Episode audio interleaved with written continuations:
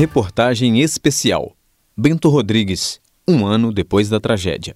As águas que correm no Rio Doce levavam o sustento a milhares de famílias, alimentavam tradições e davam sentido à vida das comunidades ribeirinhas.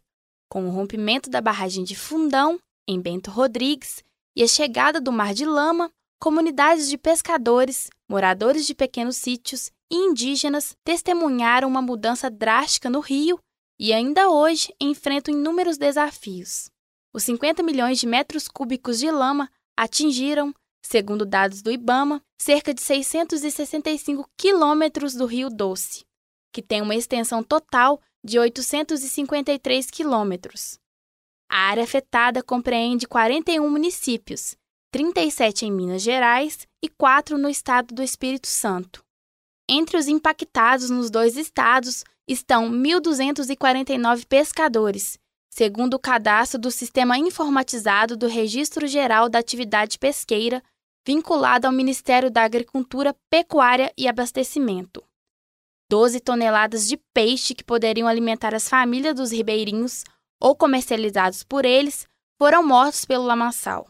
Um dos atingidos é José Fátima Lemes, que tem 71 anos de idade e pescava no rio há mais de três décadas. Ele é morador da cidade de Colatina, no Espírito Santo, um dos quatro municípios do estado afetados pela lama.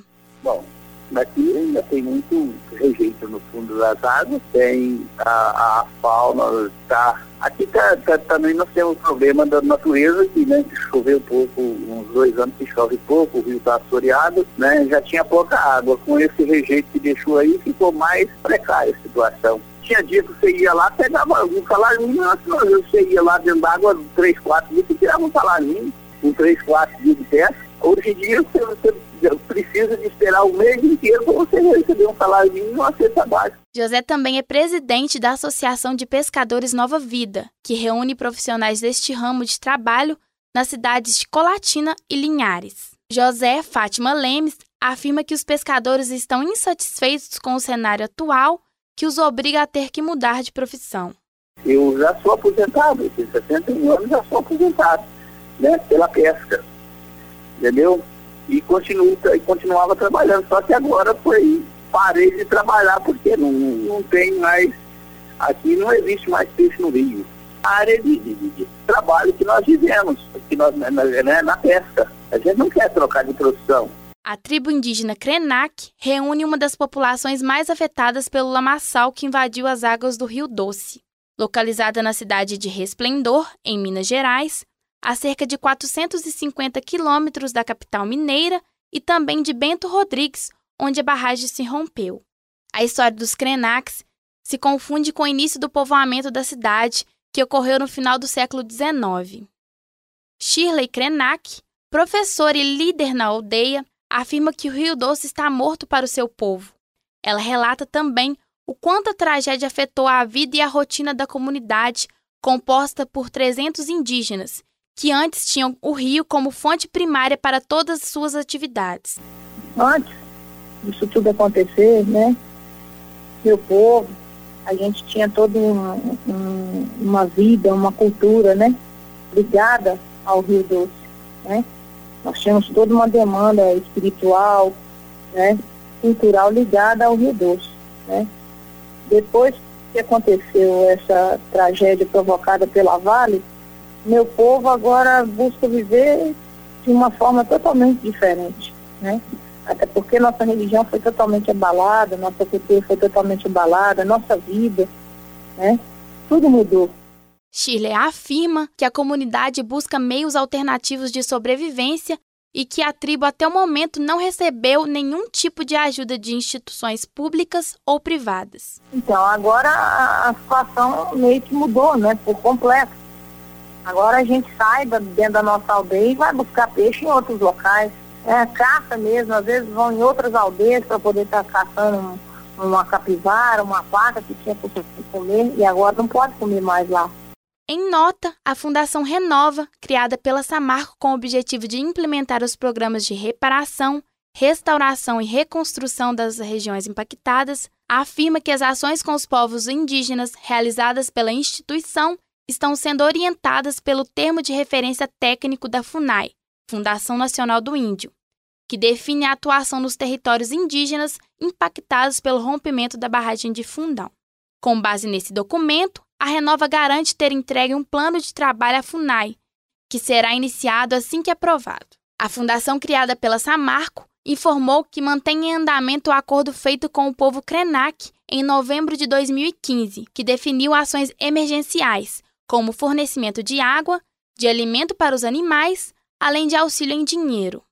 Segundo a instituição, este acordo foi feito antes do processo de turbidez do rio em Resplendor e conduzido pela Vale em nome da Samarco.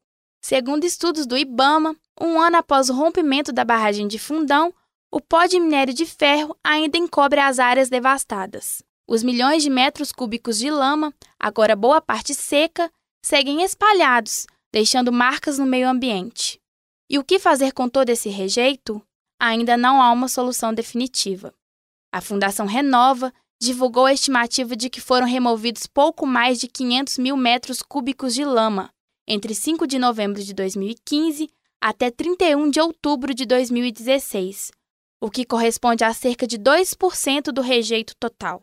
A pesquisadora do Grupo de Estudos e Pesquisas Socioambientais da Universidade Federal de Ouro Preto, a arquiteta e mestre em Sociologia com ênfase em Meio Ambiente, Professora Karine Carneiro afirma que após um ano do desastre, ainda há resquícios que comprovam que a lama continua descendo para o Rio Doce. A, a coloração né, do rio ela ainda é bastante escura, né?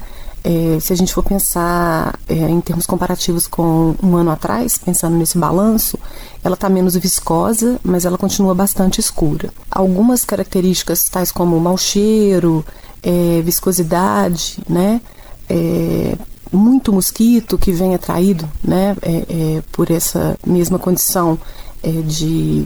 Enfim, né, é quase que uma putrefação que acontece ali, né? Isso gera um incômodo muito grande. Então a gente vai percebendo que, de fato, não parece ter sido contido, embora muitas vezes a empresa é, divulgue essa informação para a grande imprensa. A professora relata que, além da morte do rio, a situação é crítica também para a fauna e para a flora ao longo de toda a extensão atingida. Alguns casos que são preocupantes, é, que são de principalmente peixes desenvolvendo é, feridas. E mais do que isso, já estão sendo observadas também mutações em algumas espécies de peixe. Está né? Tá relacionado também né, ao extermínio quase que completo de, de rãs, de sapos, né? ou seja, de animais que se alimentavam desses mosquitos. Com o objetivo de acompanhar de perto a situação crítica ao longo do Rio Doce, entre os dias 31 de outubro e 2 de novembro, cerca de 400 integrantes do MAB, Movimento dos Atingidos por Barragem, realizaram uma marcha denominada Um Ano de Luta e Lama. Os participantes percorreram toda a extensão do Rio Doce, desde sua foz em Regência no Espírito Santo até o local do desastre em Mariana.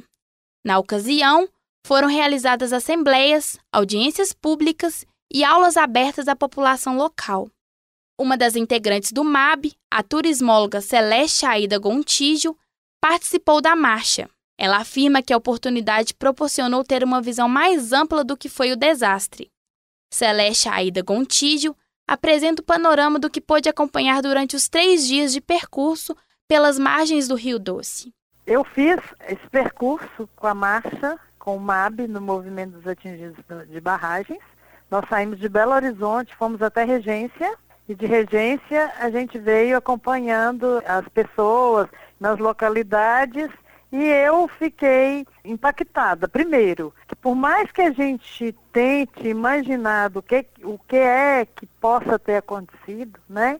A gente fica o tempo todo a margem de, de cada vez mais coisas irem aparecendo. Segundo o coordenador de restauração florestal do IBAMA, o engenheiro André Bidiagá de Oliveira, apesar da lentidão das obras e do excesso de poluição no leito e nas margens do Rio Doce, nem tudo está perdido. A vistoria do IBAMA indicou que, aos poucos, a vida selvagem está retornando e que espécies de plantas nativas foram encontradas em 86% dos pontos vistoriados. Em metade destes locais, os analistas indicaram pegadas de animais selvagens. Embora não tenha informado que tipo de bichos pertençam a essas pegadas, são indicativos positivos da capacidade da natureza de se restaurar. Mesmo demonstrando esperança, o coordenador de restauração florestal do IBAMA reconhece que não se pode afirmar que Rio Doce voltará a ser como era. O que a gente tem observado é que em alguns locais, no material da lama, no material depositado na margem, algumas espécies, principalmente espécies herbáceas, colonizadoras, elas estão se estabelecendo em cima desse material. Mas ainda não é de forma definitiva, não é de forma completa. A gente só está observando uma, uma recuperação inicial desse material. Mas isso de forma alguma é, aponta para a gente que a recuperação será fácil, será rápida ou ainda será possível. O Rio Doce nasce na Serra da Mantiqueira com o nome de Rio Piranga. Sua nascente fica na fazenda Morro do Queimado, no município de Ressaquinha, a cerca de 150 quilômetros da capital mineira. Na cidade de Ponte Nova, ele passa a se chamar Rio Doce. Ele deságua no Oceano Atlântico, no município de Linhares, distrito de Regência, no Espírito Santo.